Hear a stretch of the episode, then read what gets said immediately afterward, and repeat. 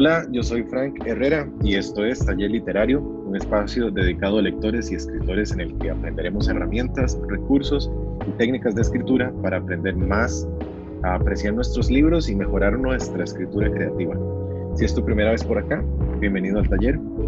Hoy me acompaña eh, un colega escritor costarricense, eh, probablemente conocido por muchos su saga de, libros de, fantasía y em, porque lo, probablemente lo han visto también en, varias, eh, no sé si en entrevistas, en producciones, porque pues también viene una película en camino que es culpa de él y vamos a hablar un poquito de todo esto, así que los dejo para que los salude directamente mi invitado de hoy, Rod Saturday.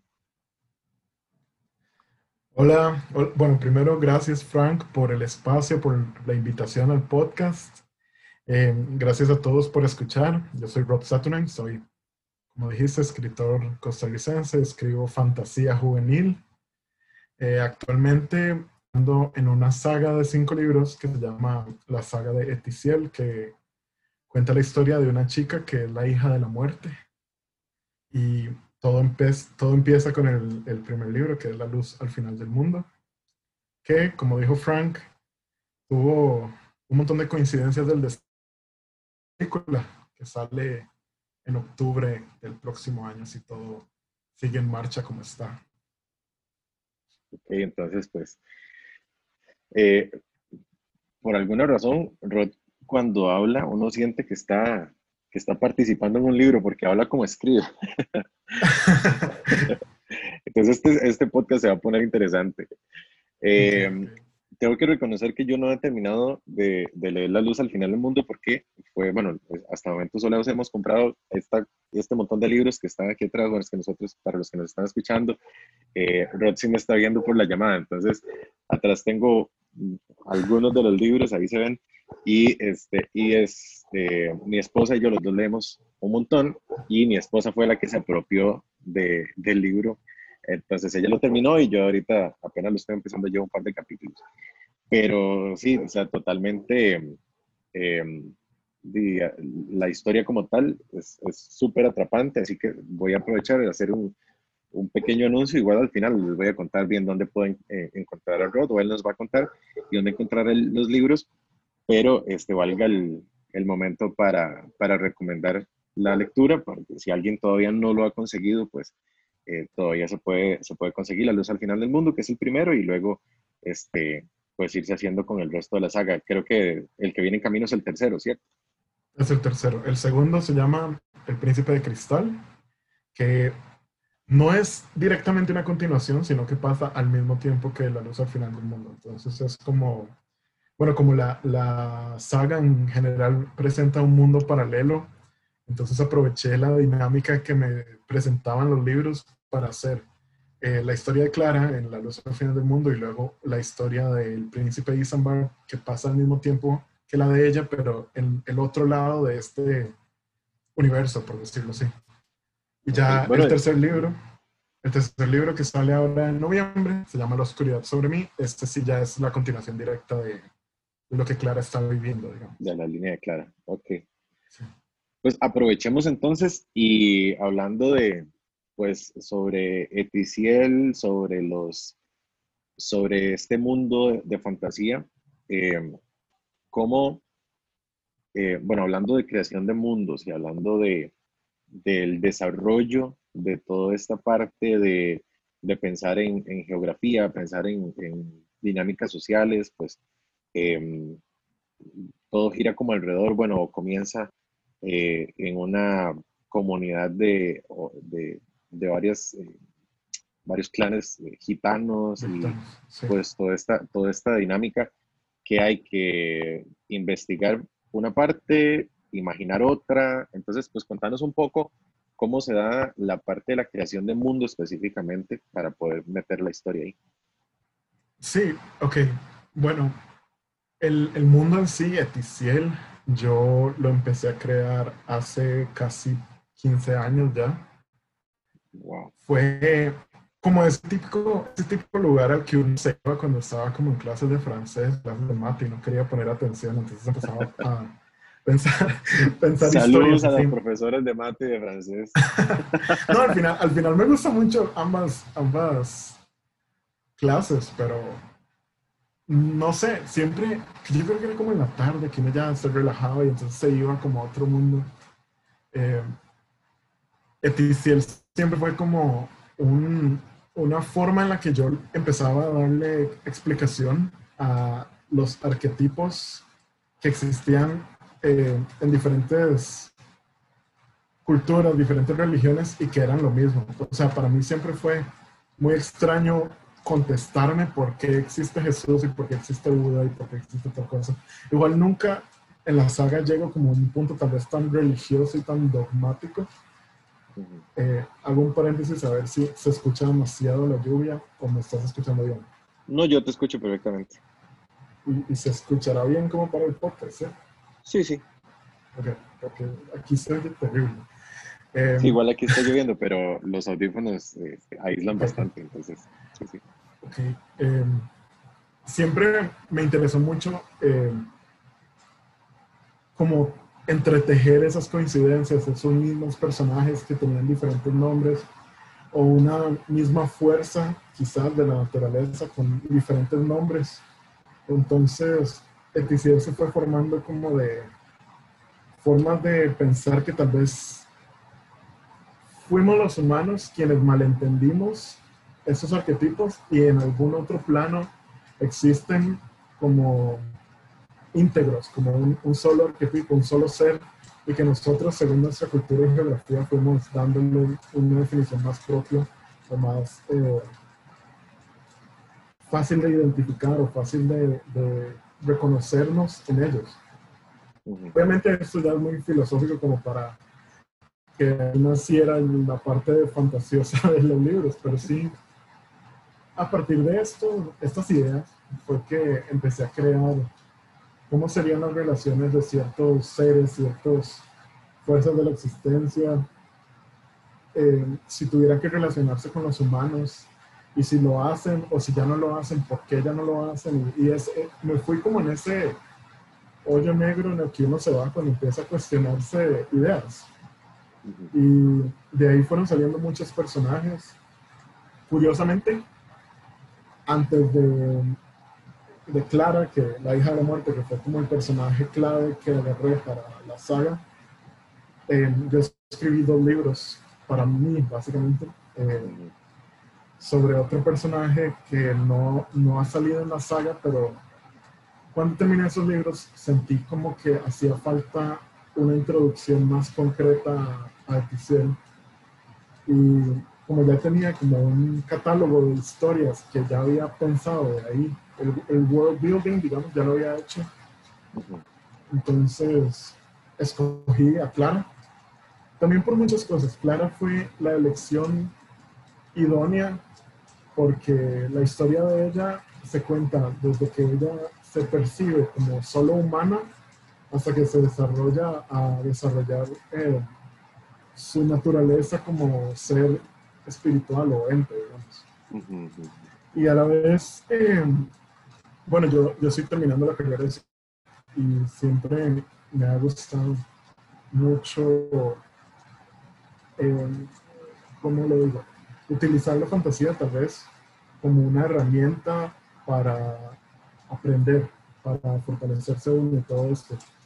Y Clara tenía una historia muy interesante, eh, también una historia que para mí era muy eh, como una catarsis escribirla, porque me reflejaba en varias cosas que tal vez estaba viviendo en ese momento.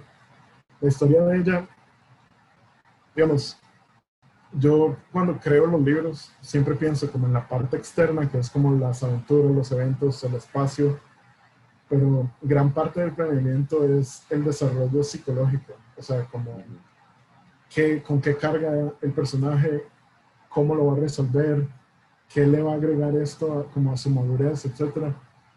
Y en el caso de Clara había muchísimos temas que, la, que yo ya sabía que la vida de ella tocaba y que yo quería tocar en un libro porque siempre quise que existiera una heroína que, digamos, que fuera explícito la forma en la que ella sufría, pero aún así ella no fuera una víctima. O sea, quería poder plasmar ese proceso de fortalecimiento, de la sanación de los traumas, etcétera, que es algo por lo que yo personalmente pasé. También eh, quería hacer toda una dinámica sobre la identidad, porque, bueno, en el caso de Clara, ella eh, crece en este asentamiento de un grupo gitano, su mamá es gitana, porque su abuelo es gitano, pero su abuela y ella eh, tienen poco de la cultura en sí. Clara es sobreprotegida, la alejan como de las costumbres para no tener que arraigarla demasiado a una cultura.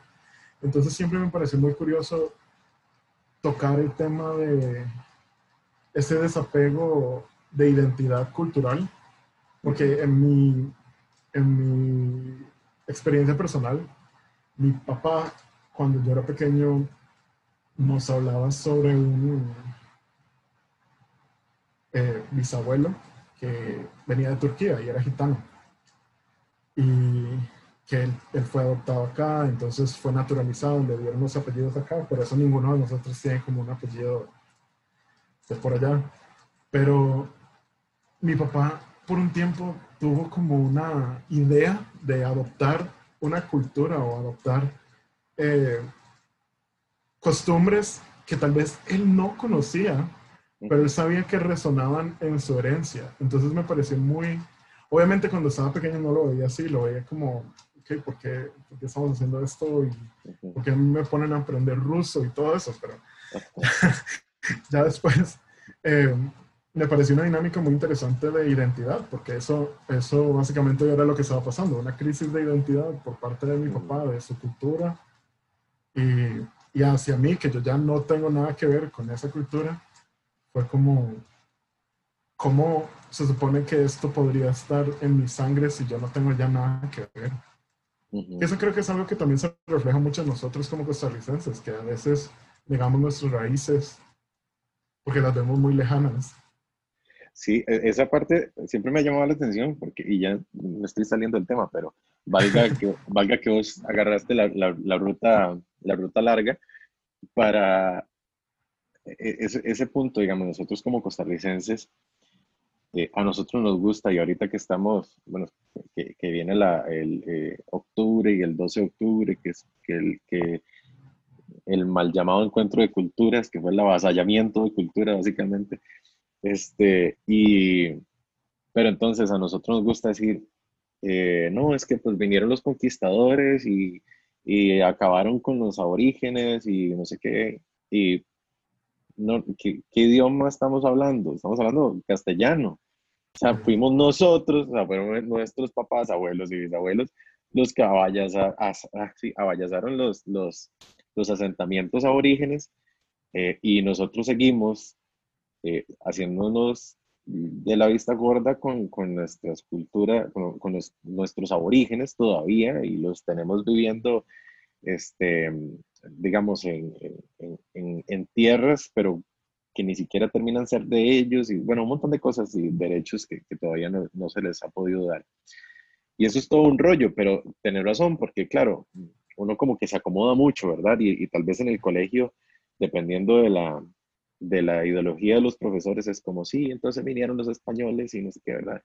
No, no, vinimos nosotros, ¿verdad? O sea, no, no nos podemos lavar las manos de algo que llevamos en la sangre. Pero eso no tiene absolutamente nada que ver. este, eh, pero ok, voy a aprovechar, voy a aprovechar. Me, me, interesó mucho algo que vos dijiste, que, y, porque el, el podcast va mucho de, de identificar estas técnicas, estas decisiones creativas para también para la gente que está eh, eh, eh, trabajando en sus proyectos que puedan pues tomarlos como, como consejo y como ejemplos. Vos tenías varias, varias opciones para contar la historia, incluso la habías empezado a contar de cierta forma y te devolviste y dijiste, no, me funciona más contar esto desde los ojos de Clara, porque Clara, está, Clara va a vivir una, una transformación que va a llevar de la mano al lector para que viva una transformación parecida desde el punto de vista del lector y conozca el mundo. Entonces, claro, yo, en el caso de, de, de tomar la historia, por ejemplo, de, de Mortimer, él está mucho más inmerso en todo lo que está sucediendo que Clara, entonces él ya lo sabe todo. Y, y, era, era, era, le quedaba mejor a los lectores ir conociendo el mundo y, y todo esta, e, e, esta, este contexto a la vez que Clara lo va conociendo. Yo creo que fue una decisión bastante lógica, porque de lo contrario de empezar por un personaje eh, que ya conoce todo, la narración se hace muy lenta al principio porque hay que llenar la información primero de una forma que se sienta natural, que no se sienta forzada y que no, que no sea como que alguien se sentó a contar todo, sino por medio de la experiencia. más en el caso del, del, libro, que empieza con una niña pequeña.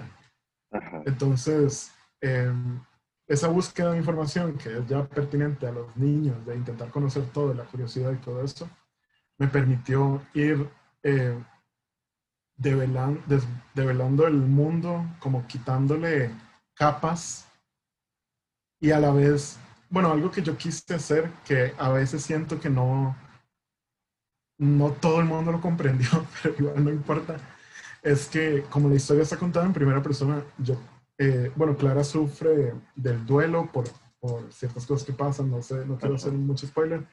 Eh, sufre de depresión y, la depresión tiene muchas caras, eh, partes de disociación, partes de como esta motivación falsa que uno es como, no, no, pero todo va a estar bien, voy a ir a hacerlo así.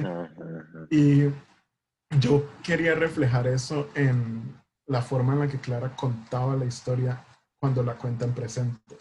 Entonces, la forma en la que ella retiene y recibe información cambia según cómo ella se sienta. Porque cuando uno se siente triste, uno no es como que está súper atento a, a, qué me dicen todos y así, sino que uno está como muy perdido en pensamientos y todo esto. Que curiosamente hace unos días me llegó una reseña que no, no fue mala, pero era como, es que me pareció que de repente cambió la forma narrativa de Clara de hablarse a sí misma y yo como, esa es la idea. o sea, la idea es como notar que está triste. Pero, Gracias. Pero mucha, o sea, mucha gente se lo ha notado. Nada más, tal vez en ese momento, de, hay muchos gustos diferentes. Pero sí, sí, siempre quise hacer sentir eh, los cambios de humor por medio de la recolección de información. Porque creo que, bueno, a mí me pasa, depende de cómo me siento, es como percibo el mundo. A veces pongo más atención a las cosas eh, bonitas porque me siento bien. A veces estoy súper disociado de mi ambiente porque me siento estresado. Entonces quise que esa parte de, de, la exploración interna de nosotros como lectores a la voz de Clara fuera así tan realista como de tener que conversar con alguien que está triste y que nos va a decir, de no sé. Sí, sí, sí, sí. No, no, totalmente. Este, creo que no he, no he avanzado tanto para notarlo, pero me parece además una fórmula muy retadora, muy, o sea, no es, es, es, más fácil decirlo que hacerlo. Entonces, este, eh, pues, y, igual si alguien ya se dio cuenta y le gustara o no le gustara, pero sí. He tenido gente que sí le gusta y, y, sí lo nota y, le, y, lo, y lo ven como parte de esta primera etapa de la transformación y el fortalecimiento y todo esto. Pero esa es la primera vez que alguien lo nota y más bien lo ve como un fallo. Y me hizo gracia que, que lo hicieran, que lo mencionaran. Sí, sí, sí. Como no te gustó lo que yo puse ahí a propósito, pero entonces, gracias por notarlo. Ajá, pero está bien que lo notó. y, y, digamos, en cuanto a, en cuanto a, al world building como tal, eh, pensando también otra vez en, en, en, cosas que la gente pueda emular en sus proyectos, porque este, este podcast lo, escribe, lo escucha, perdón, gente que escribe, escribe mucho, o que está empezando a escribir, sí. o que no se ha animado a escribir, o incluso gente que lo que le gusta es leer, pero aprender este tipo de cosas le hace de apreciar más el esfuerzo de un escritor por lograr alguna, ¿verdad? algún efecto. Entonces, en cuanto a la creación de mundos, vos, eh, no sé, utilizaste hiciste mapas, hiciste una lista de, no sé, de situación política, de historia, ¿qué tanto, qué tanto le invertiste a esa parte? Ok, bueno, curiosamente tuve que crear más de un mundo. Está la parte terrestre que tengo que pegarme como a lo que todos conocemos. Nada más que, bueno, uno tiene como la licencia creativa de inventar lugares y cosas así. Como digamos, yo eh, tengo la libertad de que como Clara es una niña, no es como que a ella le dicen, estamos viviendo en tal ciudad, en tal calle, sino como ella sabe que está en cierta área y eso es suficiente. Llegamos a Rumania y ya. Exacto. Pero, porque es que yo, yo consideré, de hecho inicialmente lo había puesto como estamos en tal, porque uno cuando hace eh, research y todo el world building, uno se emociona demasiado, como tengo todos estos datos, los tengo ya planeados, no sé qué, qué emoción, quiero poner todo. Entonces yo como, estamos casi como en el cuadrante 32 del centro de no sé qué en Rumanía. Pero luego pensé, un papá no le diría eso a una chiquita. Entonces, pero eso, eso es lo que me sirvió a mí para el personaje. Lo que, digamos, respecto al world building, creo que puedo referirme un poco más a la oscuridad sobre mí, que ya, es, ya Clara es adulta, el libro igual se lleva mitad, bueno, la mayoría en la Tierra y otra parte en el cielo, y es durante la Segunda Guerra Mundial. Entonces tenía que ser muy preciso en fechas, lugares, eh, y, digamos, es que yo no puedo contar como que están en tal lugar en 1940 y que ese lugar ya esté destruido. Entonces, sí, sí, sí. el research ahí, en ese caso, lo que hice fue sacar, bueno, la estructura, yo, yo soy escritor de mapa, pero me doy ciertas libertades, más que todo en la parte que ya te conté, como la etapa emocional del personaje, pero a nivel de qué pasa en cada capítulo y así siempre tengo todo planeado. No está escrito en piedra, o sea, lo, yo permito que se cambie igual. Creo que ya he llegado a cierto nivel de confianza conmigo mismo que yo sé cuánto ocupo mantener estructurado y cuánto voy a agregar mientras lo escribo, como bueno, tal vez que no sea exactamente así, pero lo más parecido. Pero sí me gusta mucho tener todo planeado porque como son cinco libros, y hay muchas coincidencias entre los libros y el mundo es bastante grande. Si no tengo todo planeado, no se siente creíble.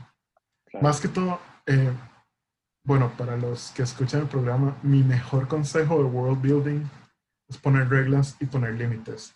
Lo más realista de un mundo es lo que no se puede hacer en ese mundo. Ah, qué bien. Igual con los poderes, si alguien tiene poderes mágicos, hay que saber qué es lo que no puede hacer. ¿Cuál es el límite de esos poderes? Entre más difícil sea acceder a ellos, más realista se siente. Porque nosotros como humanos no estamos eh, acostumbrados como a alguien que esté completamente eh, liberado de sus cadenas eh, corporales y pueda hacer todo lo que le dé la gana, sino que siempre hay obstáculos, siempre hay limitaciones.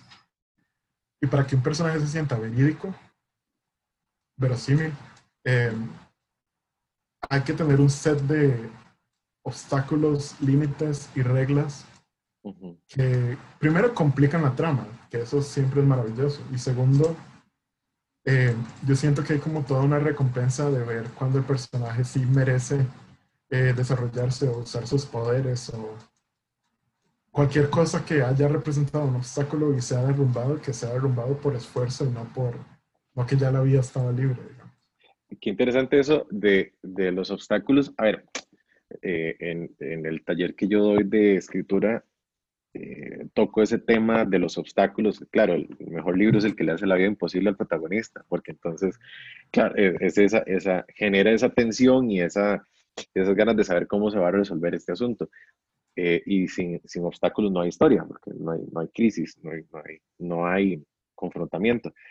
Pero eh, desde el punto de vista del world building, digamos que sea el mundo, la creación y las reglas de ese mundo los que compliquen el acceder, el, acceder a, poderes, el acceder a lugares, este, eh, me, me, me, suena bastante interesante. Sí, claro, porque si no es como, no tendrá usted un poder que no esté usando, ¿verdad? Así como el chao. Entonces, este, Ajá, dale. Digamos, en, mi, en mi experiencia, yo tengo personajes que pueden nada más abrir un portal e ir a cualquier lado. Pero no es tan fácil. Yo tengo que poner un set de complicaciones porque si no, no tiene sentido. Sí, claro. casi todo se resolvería como, bueno, voy a aparecer donde está el malo y lo voy a matar. Y ya. Que también eso es otra cosa. A mí no me gusta tener un malo malo, pero ahorita hablamos de eso. Em, yo creo, digamos, en el caso de los portales, hay un montón de reglas que yo tuve que poner para que tuviera sentido. Entonces, bueno, en la luz al final del mundo, Clara con costo puede cualquier cosa, o sea, Clara está como nula. Entonces, más bien, el, cada vez que se manifiestan sus poderes, le dan más problemas.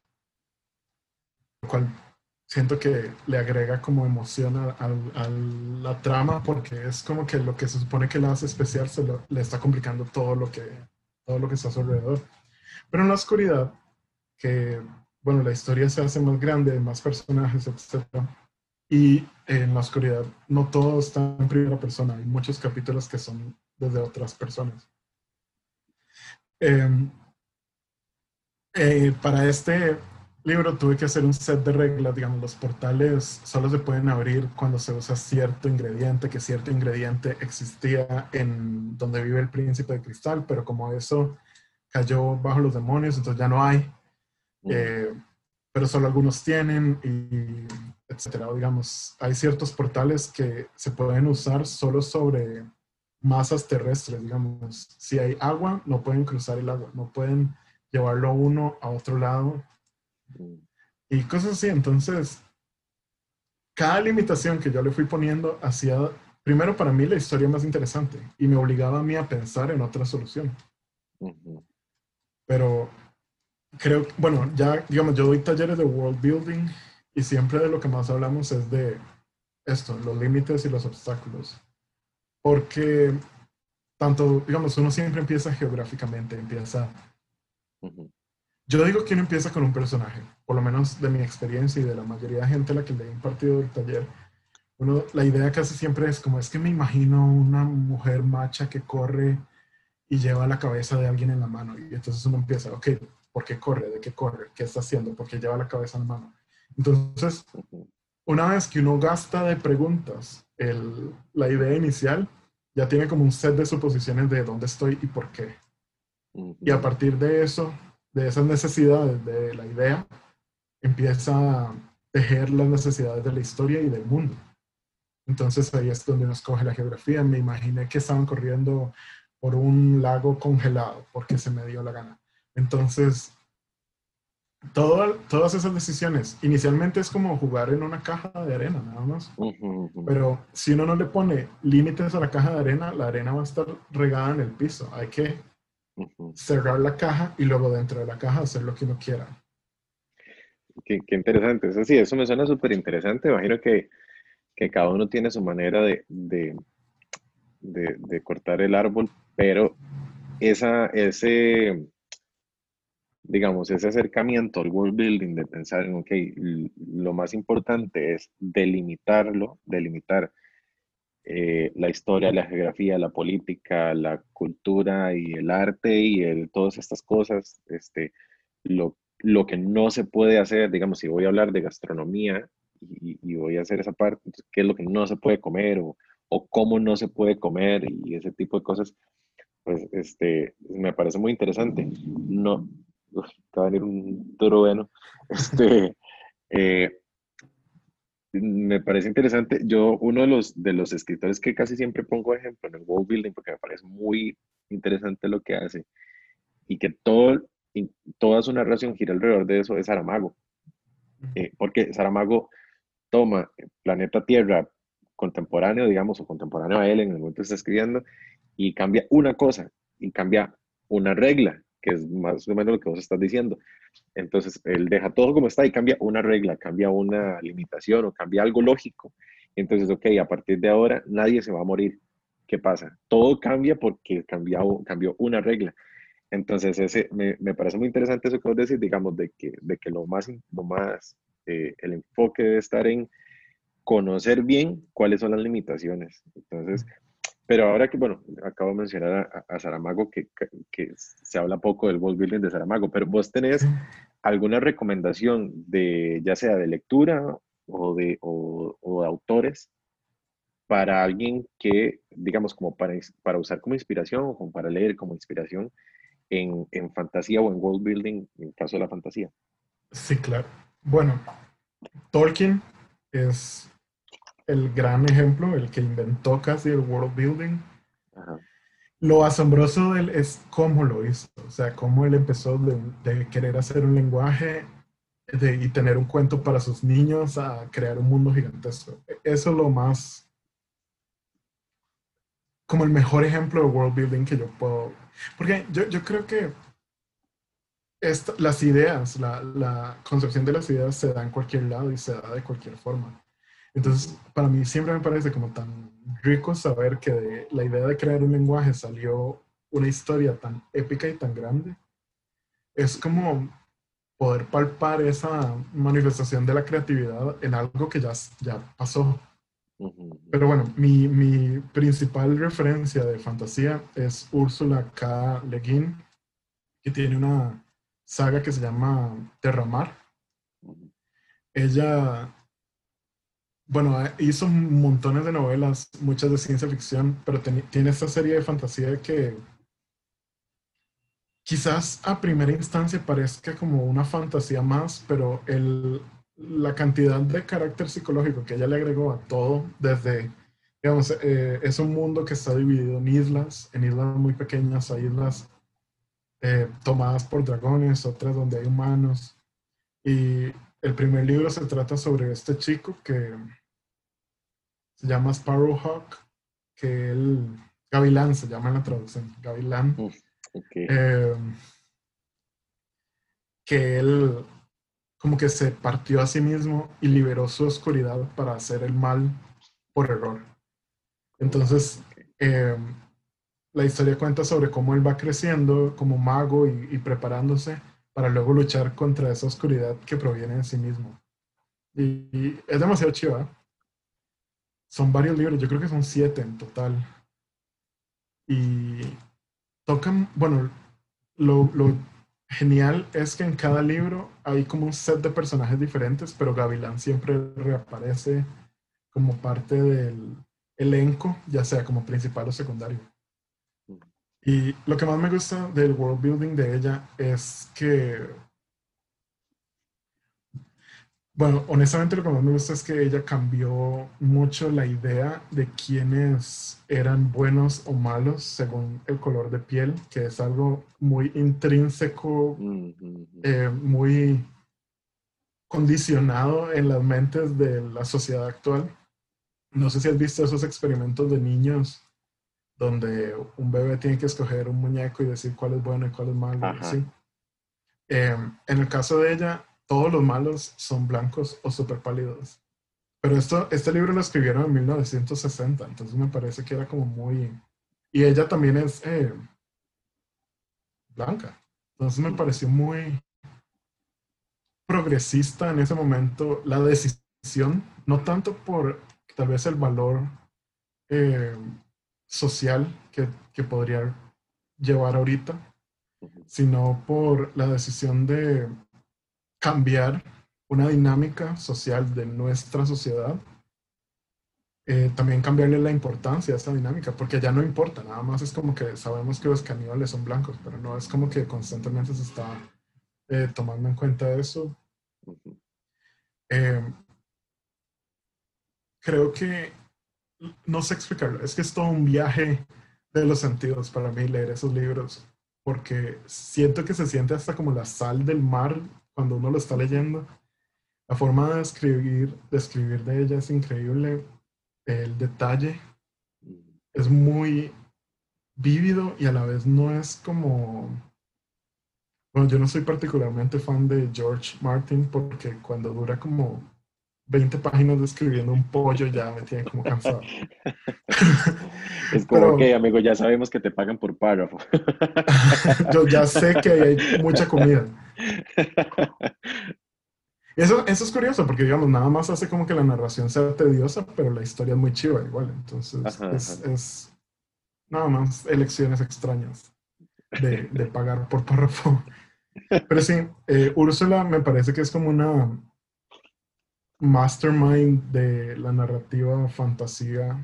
Eh, también alguien que admiro mucho es Laura Gallego, es una escritora española. Eh, mucha gente, bueno, no sé, hay, hay en, en, esto de la escritura hay, hay, gente que divide mucho como la calidad de las obras. En el caso de ella, a veces hay gente que la critica por hacer obras como tan juveniles, pero yo le admiro mucho que tiene como 20 libros, casi todos son en mundos diferentes y todos los mundos se sienten muy reales. Mm. Muy como, para, como que en cada mundo que ella hace podrían haber una serie completa de siete libros y ella decide, no, solo voy a hacer uno y ya. Esta inversión de tiempo de construir esto es para este libro. me parece muy interesante. Es una lección muy personal, como les voy a enseñar este mundo que construí, pero sigue siendo mío al final. Ah, ah qué bien eso. Sí, sí. este, e-, es un egoísmo que se siente muy bien. Contanos un poquito para, para, cambiar un poco la nota. Eh, viene, bueno, está para, si no me equivoco, para octubre del próximo año, dentro de más o menos un año, está proyectada la, e-, el estreno de, de, La hija de la muerte, ¿cierto? Así se, va a llamar la película, o así se llama la película. Em, ¿Cómo fue el proceso de la adaptación de, la novela al guion. Vamos, porque normalmente cuando hay ese tipo de adaptación, y si la trabajaste vos, eh, ¿hubo más gente involucrada o cómo, cómo, fue el proceso? Sí, bueno, eh, lo trabajé yo en conjunto con el director. Los dos escribimos el guion, él ya tenía experiencia escribiendo guiones, entonces... Sí, porque es, otro planeta, ¿verdad? Es otro planeta completamente. Vieras qué difícil fue al principio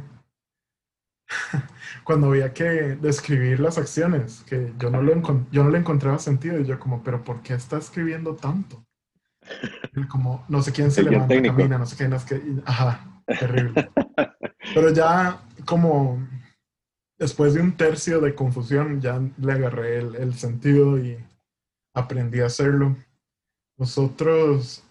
Utilizaron, perdón que otra vez el, el, caballo, ya te hice la pregunta abierta, pero, pero tengo la curiosidad, utilizaron algún tipo de paradigma, así como, que vamos a usar esta estructura, o, más o menos cómo fue esa parte de la decisión.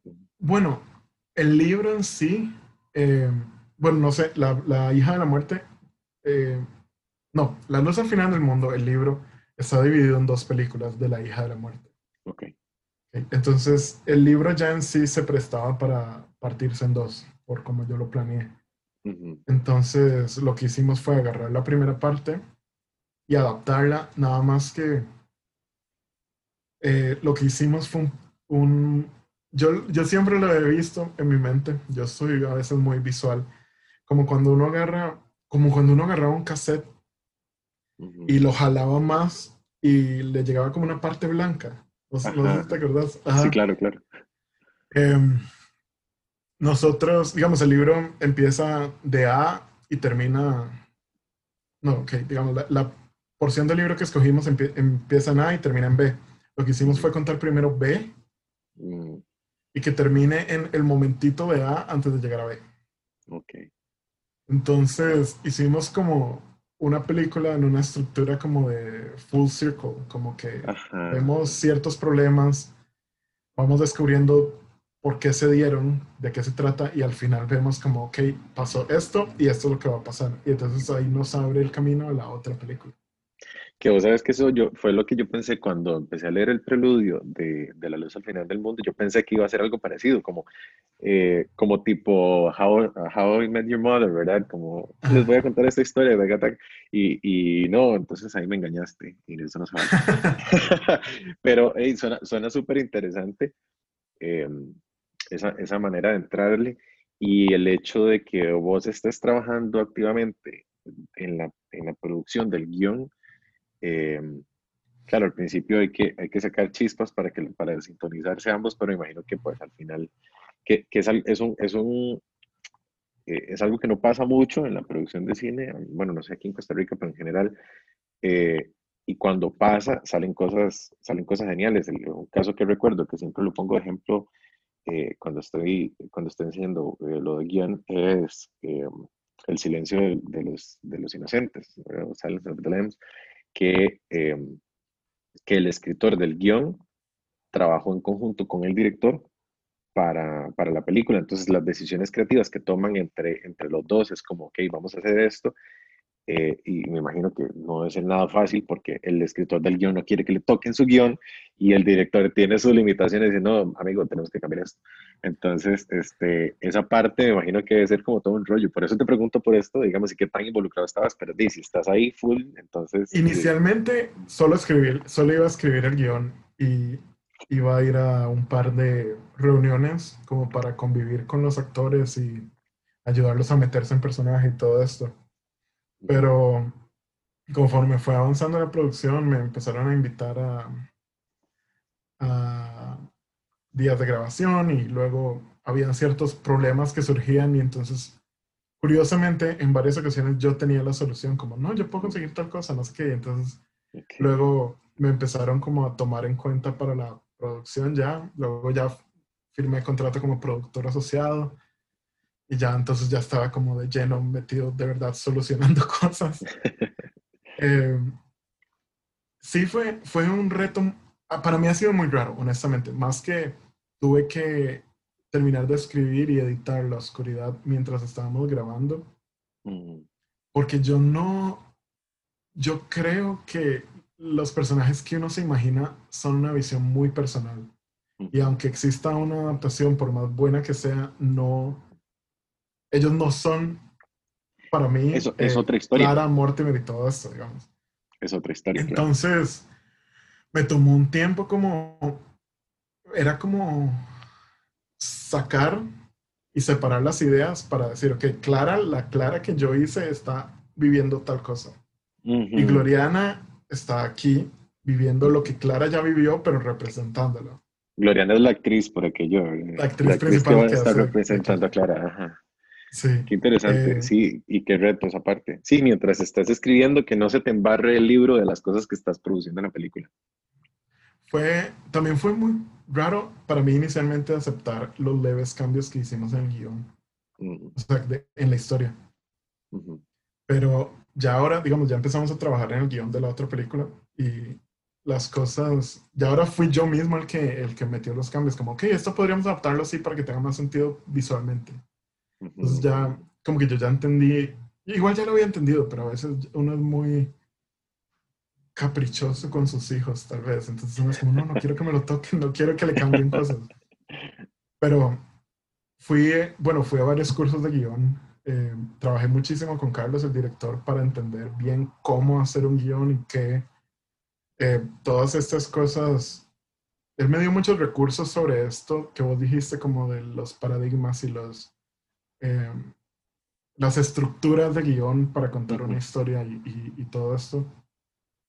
Entonces ya que las eh, digerí, para mí fue más fácil, o ha sido más fácil ahorita que estamos escribiendo el otro, entender cuáles son las necesidades visuales de una película, que para un libro hay mucho más tiempo. O sea, el libro yo ah, puedo escribir perfectamente todo lo que van a comer, como dije. Sí, sí, sí, sí. Y en cambio en la película tenemos un shot súper rápido de eso y ya.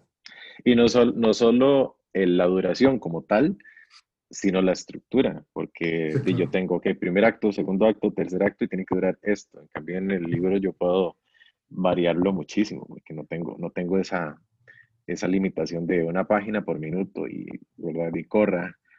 no sé, no sé si es spoiler, pero de hecho ese fue el problema inicial que tuvimos porque hay una parte, hay algo que pasa con Clara que es como algo climático, luego pasa un tiempo y pasa otra cosa climática. Y entonces el director me dijo, es que todo eso tiene que ir junto, porque la gente en el cine no puede ver como, bueno, me pasó esto horrible, pero me calmé un rato, porque se pierde como el sentimiento de, la trama, entonces tuvimos que hacer ciertos cambios para que el clímax fuera como ascendiendo hasta el final. En vez de y eso es lo que tal vez la gente claro, lo que la gente que, que, tal vez no ha pasado por, por leer un poquito sobre escritura de guion, eh, lee un libro y luego ve la película y dice, hey, pero le cambiaron tal cosa o le quitaron el video. Sí, había que hacerlo, había que hacerlo por el bien de la película, porque quien no leyó el libro y vio la película, tiene, se lleva esa experiencia y, la, y el libro y la película son experiencias diferentes, son casi historias diferentes. Yo creo, sí, como vos decís, una vez que uno como que rompe el código y, y lo comprende, hasta disfruta más de leer libros que luego se hacen películas. Digamos, hace poco me leí eh, Asesinato en el Orient Express, de Agatha Christie. Y no lo había leído. Y luego vi la película y yo como, o sea, no se parecen tanto, pero a la vez todo lo que tenía que estar en la película está. Entonces es como ese sentimiento de que dicha, estoy comprendiendo bien cómo se mueven las dos expresiones de este arte, de storytelling, pero en diferentes formas. Genial. Ya casi llevamos una hora hablando para...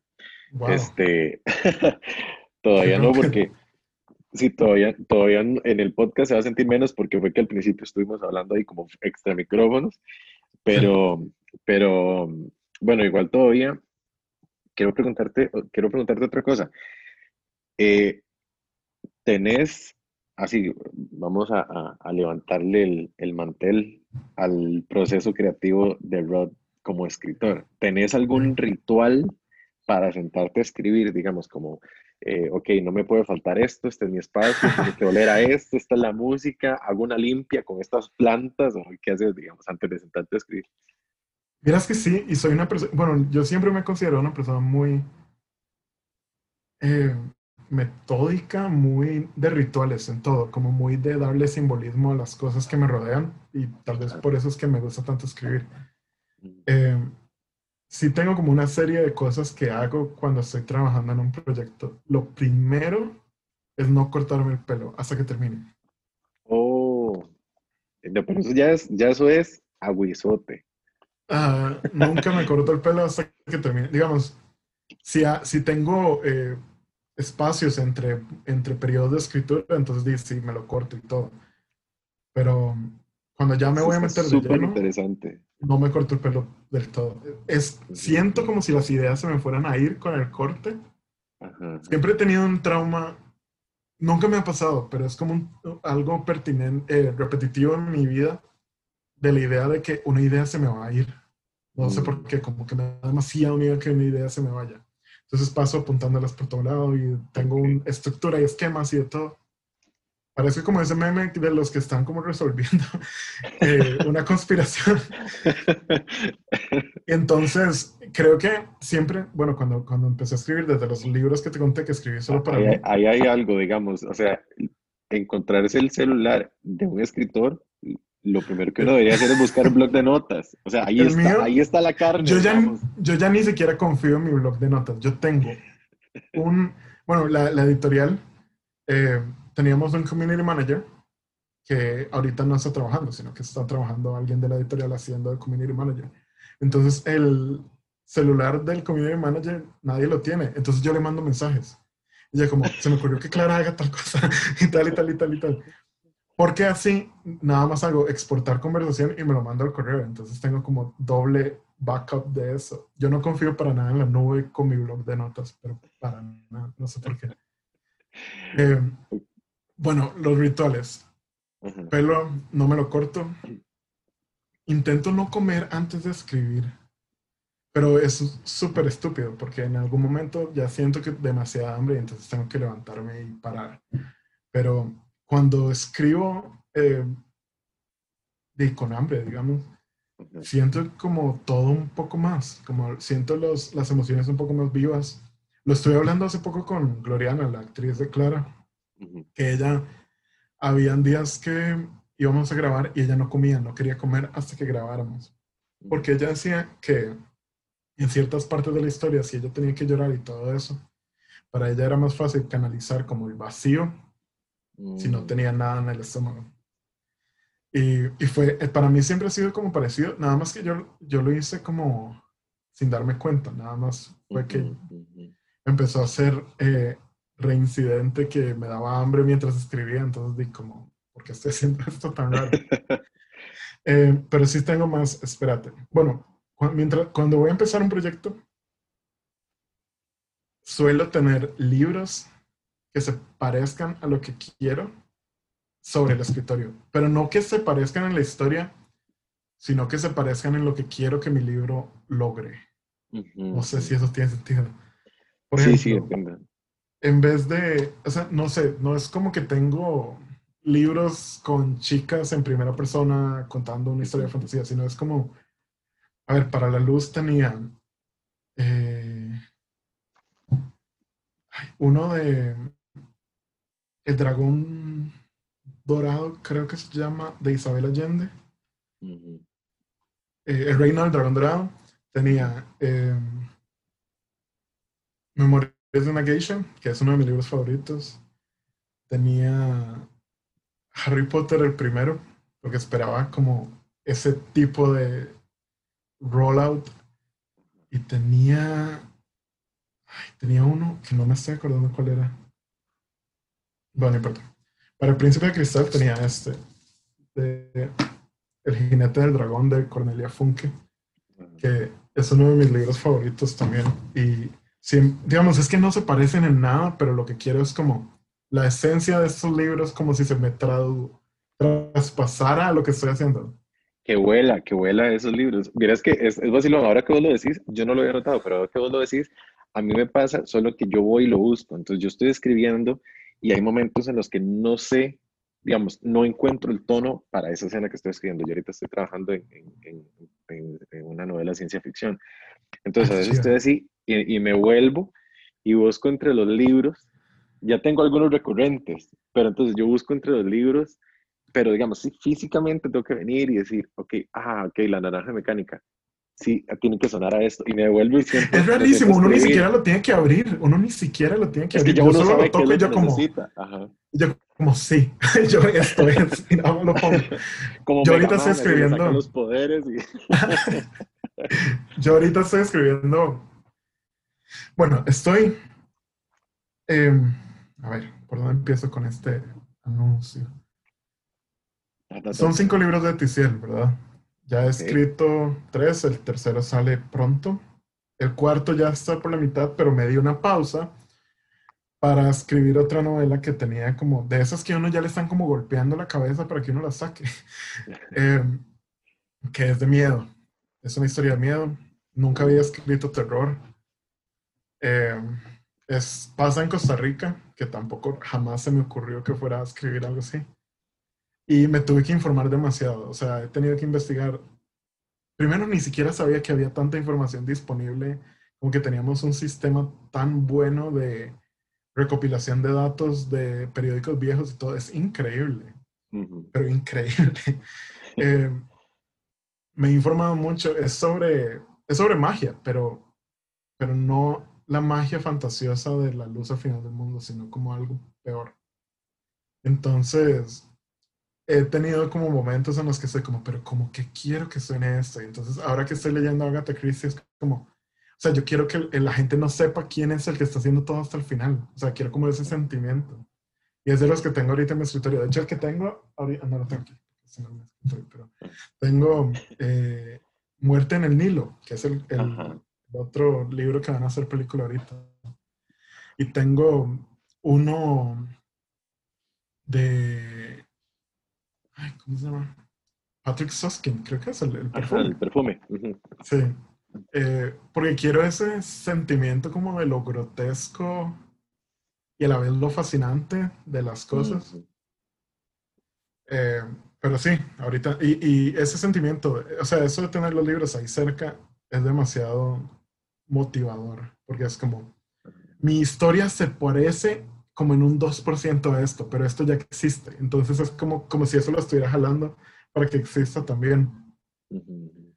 Otra cosa que intento hacer eh, cuando escribo, me ha servido mucho, me sirvió muchísimo con la oscuridad, es tomar matcha. No sé por qué matcha en sí, pero me cae como súper bien al cuerpo, como que siento que el cuerpo lo agradece demasiado y me mantiene muy despierto. Mm. Entonces siempre tengo matcha en el escritorio, una taza gigante. eh,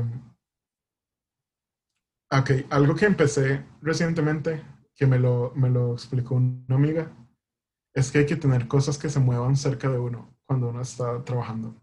Mm. Entonces, yo bueno, recientemente, con eso de la pandemia y todo, me remodelé como un espacio de acá, hice una oficina, como bien grande por dicha para ya poner mis tablas de conspiranoico y todo eso. Entonces, el post tiene aire acondicionado. amigo el escritor.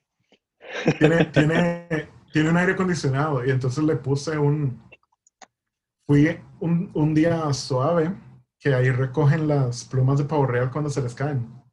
Entonces, traje varias y donde... Es un, es un, zoológico para la gente de otro país. Es un zoológico que está... Sí, es un zoológico Traje, las puse frente al aire acondicionado, entonces siempre se están moviendo levemente las plumas. Ah, qué bien. Y siento que eso me ha... No sé bien cuál es la función, pero sí siento una mejora en la forma en la que percibo la energía de la historia. También el hecho de este que te dije, de tener como una pared de corcho gigante y tener toda la información cerca, me ha ayudado mucho. Antes, los primeros dos libros los escribí en el escritorio de mi cuarto, tenía poco espacio y tenía como que estar balanceando un papel y la laptop y un montón de cosas. En cambio ahora es como que tengo todo puesto y nada más voy viendo como qué es lo que necesito completar. Antes tenía rituales más complejos. Hay algo que, que, digamos, yo no escucho música, no, no puedo, me cuesta mucho poner atención a lo que estoy escribiendo si, si escucho música. Lo que hago es escuchar, tengo playlists de canciones como con el mood de la escena.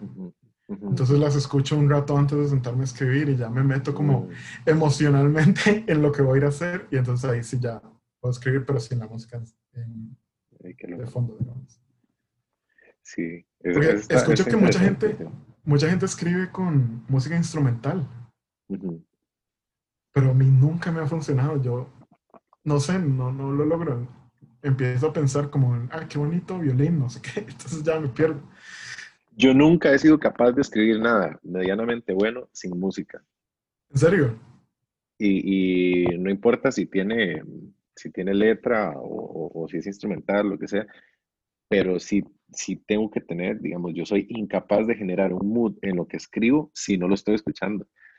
Entonces, eh, eh, yo no me puedo sentar a escribir si no tengo la música correcta. Eso es lo primero que hago, antes de cualquier otra cosa. Puedo escribir en el teclado del celular, no hay problema, en una hoja con un lápiz, siempre y cuando tenga la música correcta. Si no tengo la música correcta, no, no, nunca he logrado escribir algo, algo que, que me guste si no tengo música.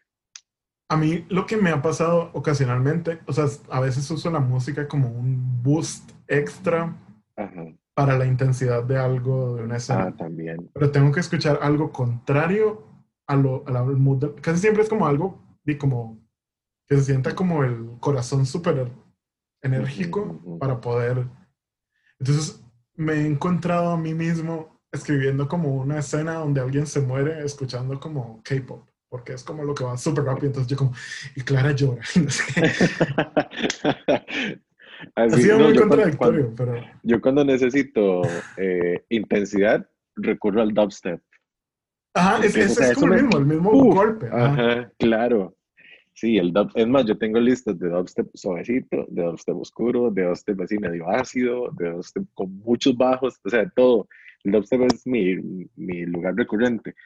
Y, pero sí tengo un montón de cosas. Y la música... ¿No te distrae la letra? No, para nada. Más bien, más bien, es más, hay, hay letras que, que, me que me han provocado historias o escenas como tal, y entonces yo tengo que, no puedo, no puedo ser tan injusto con el músico, y entonces tengo que decir, hey, aquí está pasando esto. Y se me cae, la, la letra la música se me cae en lo que estoy escribiendo. Entonces, me ha pasado, por ejemplo, eh, en la, en Wattpad, bueno, he estado experimentando con Wattpad y ahora tengo una historia que pronto lo voy a empezar a tirar por ahí también.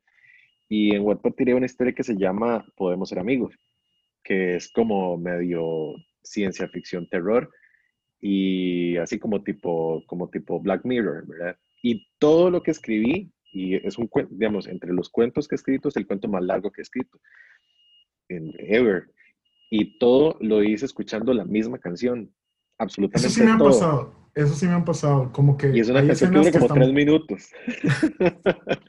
Yo tengo días completos de escuchar la misma canción. A veces tengo escenas basadas en canciones que me pasa igual que vos, como que iba en el carro y estaba escuchando una canción y yo como, ok, esto es como lo que quería para esa escena. Entonces, cuando estoy escribiendo la escena, pongo la canción, pero llega un punto que está en repeat que yo no estoy poniendo atención a nada, nada más está ahí como el golpe. Eso sí lo puedo hacer para escribir. Eso me funciona un montón. O sea, no siempre es así, pero eso sí me funciona un montón. En, este, en esta novela tengo una escena que es, este, que es bastante acelerada y bastante acción, donde incluso le metí literalmente la letra, está inmersa, digamos, eh, me, sentí como, como Inception cuando, cuando ponen algo a sonar y entonces toda la demás escena, digamos, suena como, como cuando está lloviendo y es que alguien tenía que ir al baño, algo así. Entonces, este, tengo pedazos de la letra, digamos, en, el, en la escena, alguien pone a sonar esa canción que yo estoy escuchando y entonces el, el, la letra va intercalada con la acción, entonces va un pedacito de la letra y pasa tal cosa y así. Entonces, eso es lo más literal que he llegado a, a decir, ok, si estoy escribiendo esto, me pasó una vez con, eh, yo estuve en un taller de escritura con Julieta Doles, siempre termino hablando de ese taller, este, y Julieta nos dijo, eh, escriban algo que nunca hayan escrito, ¿ok? Entonces yo en ese momento solo escribía poesía, entonces me fui para la casa y escribí un cuento y escribí un poema erótico que nunca había escrito, poesía erótica. Y, pero me pareció muy pertinente hacerlo en, un curso con Julieta Dobles, que ese es su fuerte, digamos. Yo dije, bueno, si sirvo para esto, a Julieta le va a gustar. Y, y llegué y empecé a escribir y lo que hice fue poner una, una, canción que se llama Claudia, que es una, es una pieza de Latin Jazz instrumental de Arturo Sandoval y Michel Camilo, y no me acuerdo quiénes más interpretan ese, creo que Paquito Rivera sale por ahí. Em, es un piezón, que es piano, saxofón, trompeta, em, y entonces la puse igual en bucle, escribí el poema, y el poema se llama Claudia, pero rajado que yo no estaba pensando en ninguna Claudia, ni en ninguna mujer, ni en ningún hombre, ni en absolutamente, o sea, era, es, eh, digamos, era un sentimiento súper etéreo de la música. Eh, lo llevé, lo expuse en la clase, a, la mayoría de la gente le encantó, a, Julieta le gustó un montón y todo, ya pues pasó el tiempo. A los años, a mí se me olvidó que yo he escrito eso, a los años se lo enseñé a mi esposa. Y le digo, hey, vieras que yo una vez, le conté la historia y se lo enseñé y lo leyó y por supuesto, ¿qué pregunta me iba a hacer? ¿Quién es Claudia? y, no me, o sea, hasta el momento yo no sé si ella me cree que yo, este, que no, en ese momento no conocía, creo que hasta ese momento no conocía ninguna Claudia. Em, y era, o sea, literalmente yo estaba inspirado en la música, entonces siempre me ha parecido muy interesante cómo yo logro eh, abstraer el sentimiento de la música y meterlo en lo que estoy escribiendo, que tiene nombres, acciones, verbos, adjetivos que la música no tiene. Algo, algo, vieras que hablando de todo esto de, estábamos hablando de las películas, me acabo de dar cuenta, yo antes para como refrescar la mente, porque yo siempre he pensado como que después de escribir mucho rato uno ocupa como recargar la imaginación. Antes yo veía películas, pero desde que empecé a trabajar en una película, no puedo porque entonces empiezo a analizar cosas, a cuestionar cosas, y entonces ya no la estoy viendo como por puro placer, sino que estoy, es como seguir trabajando. Entonces, lo que he estado usando para refrescar la creatividad son videojuegos, que nunca antes jugaba, ah. digamos. Pero hace, a principio de año me compré Zelda Breath of the Wild y es, es como irse de viaje. Entonces, ha sido muy, relajante, pero no había, hasta ahorita que lo estábamos hablando, no había pensado en que yo dejé de usar las películas para ese refrescamiento porque ya no veo las películas igual, sino que ahora empiezo a pensar, en el guion y empiezo a pensar si tiene sentido. Y que no me Qué bueno este device. excelente, excelente eso de los videojuegos. Sí, eso no, no lo había pensado. Yo nunca he sido de videojuegos. Este, solo lo que está de moda, entonces está ahorita jugando Among Us porque es lo que tengo que estar jugando. Eh, es inevitable. Eh, me queda una última pregunta porque todas las demás se han ido contestando de manera súper natural. Eso está genial, digamos. Esta entrevista o este episodio me ha gustado muchísimo. No era una entrevista y, creo que no parece entrevista. Sí, ha sido muy ameno. Ajá. Tengo una última pregunta y ya con esto como para ir cerrando.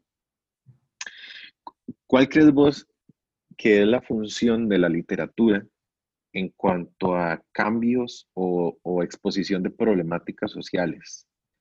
Eh, lo digo porque, digamos, la respuesta fácil es, eh, sí, la literatura tiene que propulsar un cambio social. Eh, y así le quedamos bien a todos. Pero, pero me refiero a esto.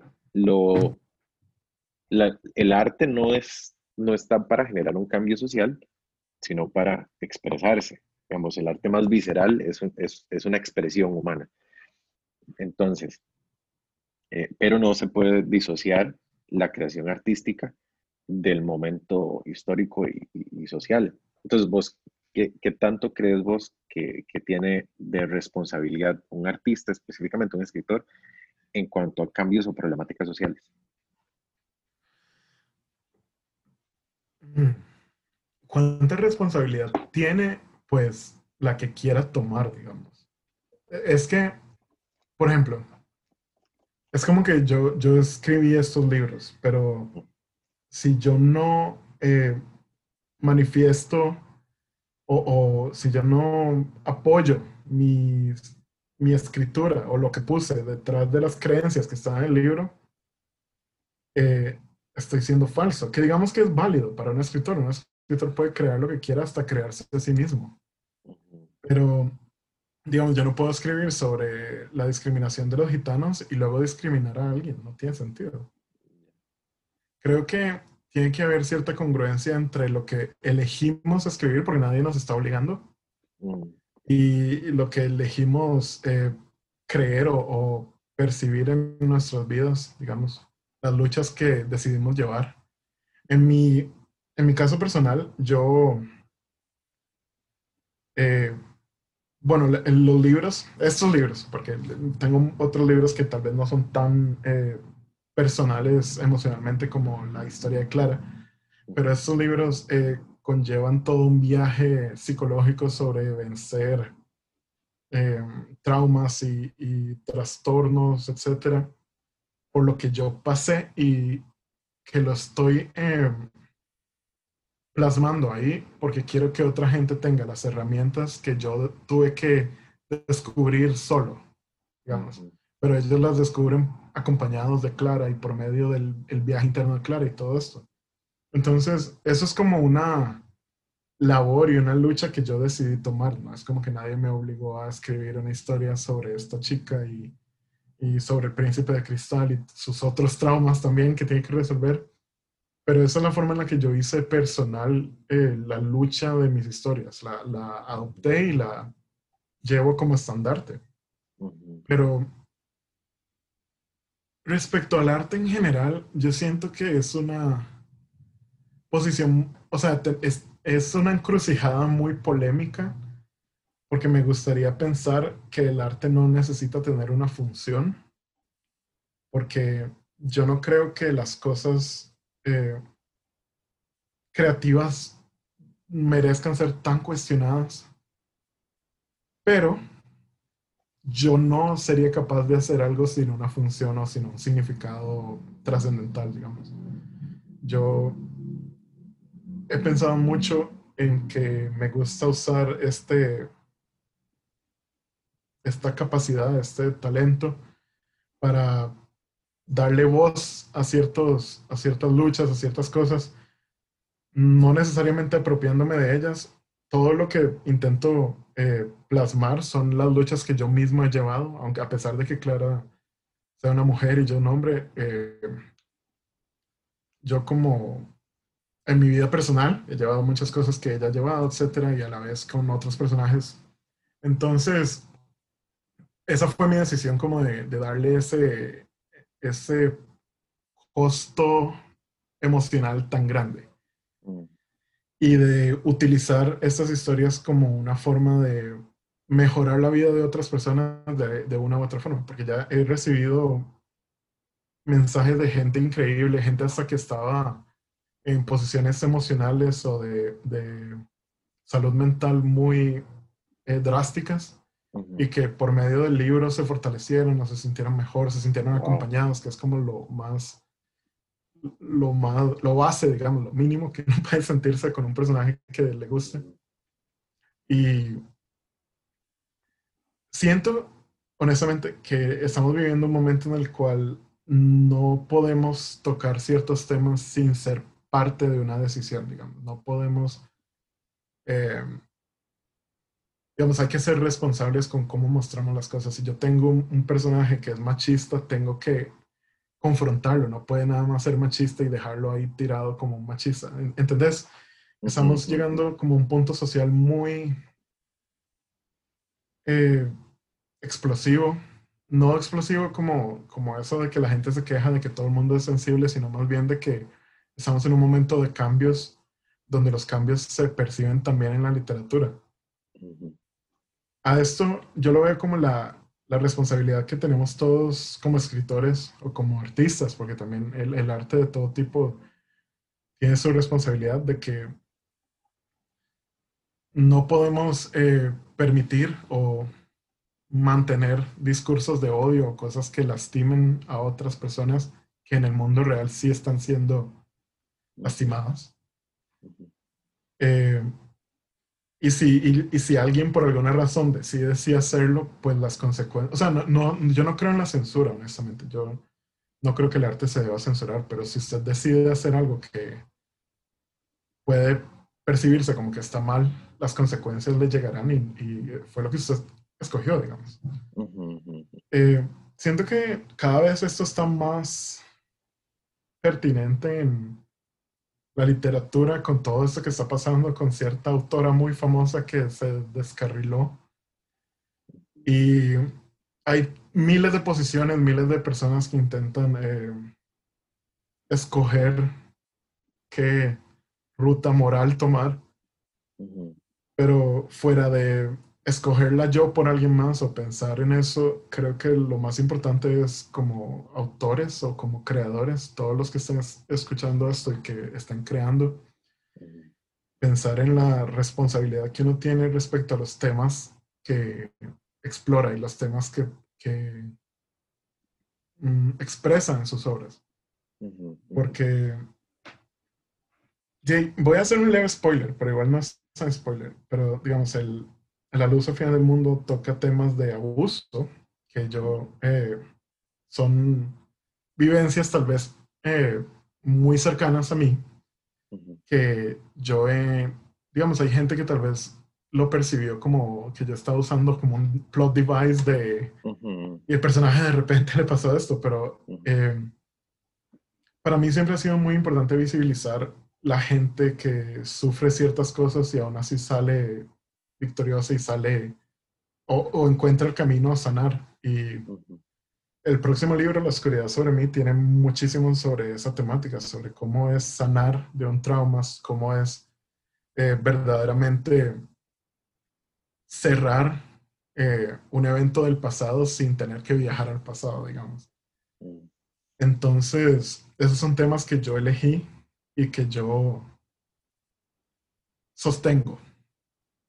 Entonces, como yo los elegí y los estoy eh, mostrando y los muestro como con toda la dedicadeza y el cuidado de, una experiencia humana que yo viví, pero que pude no haber vivido y entonces igual lo tengo que tratar con, esa, con ese respeto, eh, yo soy el que tiene que eh, poner la cara por eso, digamos. Claro. Entonces, creo que me perdí demasiado el tema, pero creo que como artistas sí tenemos cierta responsabilidad dependiendo de lo que decidamos hacer. Y más bien fuera de censurar a los que ya están, que eso no me tocará a mí, yo creo que uno tiene como que exhortar a los que vienen a hacer decisiones correctas.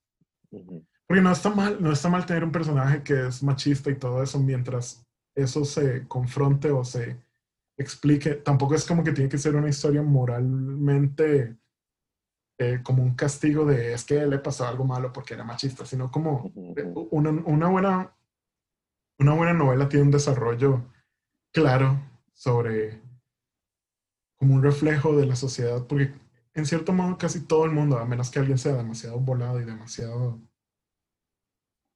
capaz, Eh, casi todos escribimos sobre reflejos de, la humanidad.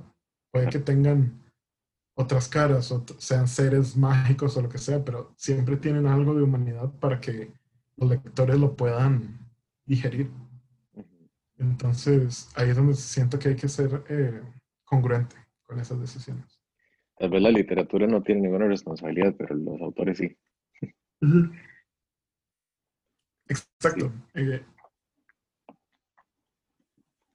Sí, uno tiene, uno tiene que, que acuerpar con, con, con, lo que diga o, o, deje de decir.